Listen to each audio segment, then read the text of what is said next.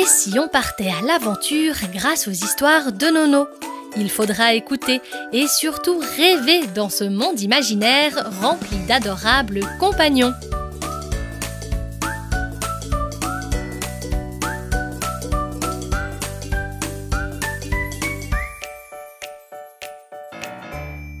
Vous écoutez le huitième épisode, Alice la Luciole.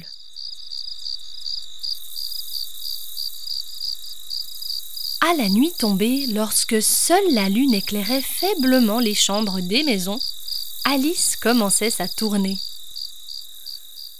La minuscule Luciole sortit de chez elle pour rejoindre la toute première famille à visiter.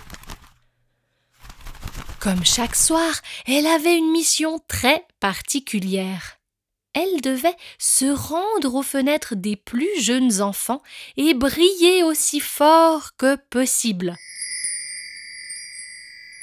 Car la luciole avait pour tâche de les rassurer une fois qu'ils étaient plongés dans l'obscurité.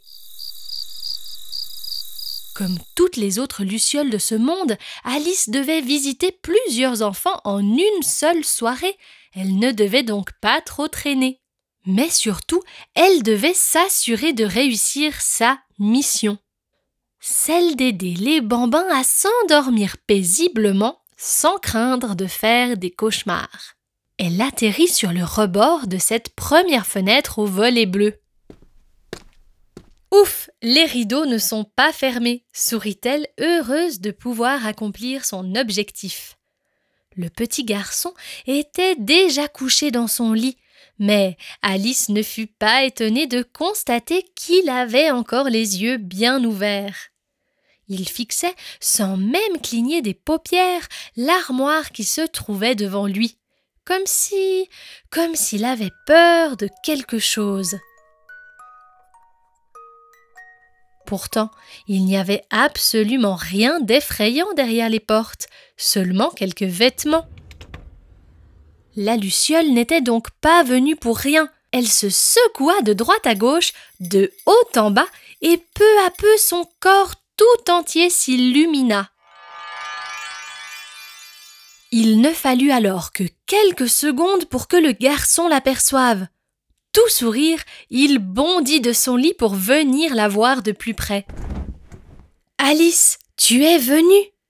Bien sûr, je ne t'oublierai jamais, voyons. Mais maintenant tu le sais, il est l'heure d'aller dormir. Elle lui promit de rester jusqu'à ce qu'il s'endorme. Le garçon acquiesça, mais s'inquiéta tout de même. Et si. Alice, et si je fais un cauchemar qui me réveille en sursaut? Je reviendrai pour te bercer. N'aie pas peur, je serai de retour car le service des Lucioles gérait des dizaines d'alertes par soir et était capable de toutes les assumer.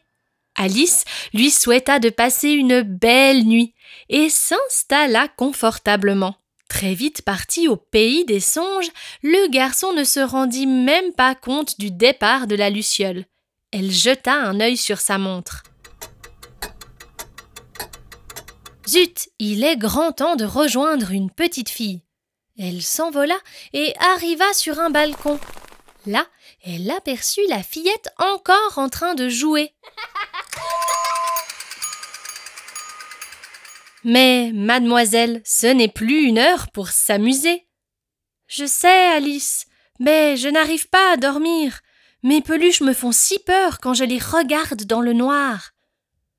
Allons voir ça toutes les deux de plus près. La Luciole éteignit la lumière et proposa à la petite fille d'aller se blottir sous ses couvertures. Elle lui expliqua qu'elle brillerait encore plus fort que d'habitude. Ainsi, la petite pourrait avoir juste assez de lumière pour voir que ses peluches ne lui voulaient aucun mal. Mais, pour tenir sa promesse, Alice avait besoin de renfort. Elle siffla et deux autres lucioles arrivèrent sur le balcon. Ensemble, elles scintillèrent si fort que la petite fut totalement rassurée. Elle tomba de sommeil en quelques minutes seulement, serrant très très fort son doudou contre elle. Alice avait, encore une fois, réussi sa mission. Les lucioles continuèrent de chambre en chambre jusqu'au petit matin. À leur réveil, chaque enfant s'empressa de raconter à ses parents ce rêve si doux qui leur avait permis de passer une très bonne nuit. Ils expliquèrent qu'une petite bête était venue les trouver pour les rassurer avec sa lumière. Tous avaient une seule et même question. Mais existait-elle vraiment? À cela, les parents répondaient en chœur qu'un rêve était toujours réel du moment qu'on y croyait. Merci d'avoir écouté cet épisode jusqu'à la fin. J'espère que vous trouverez vos Alice qui permettront à vos enfants de s'endormir paisiblement. Si vous voulez écouter d'autres podcasts et d'autres histoires de Nono, je vous invite à rester connecté car plusieurs autres suivront. Merci et à bientôt.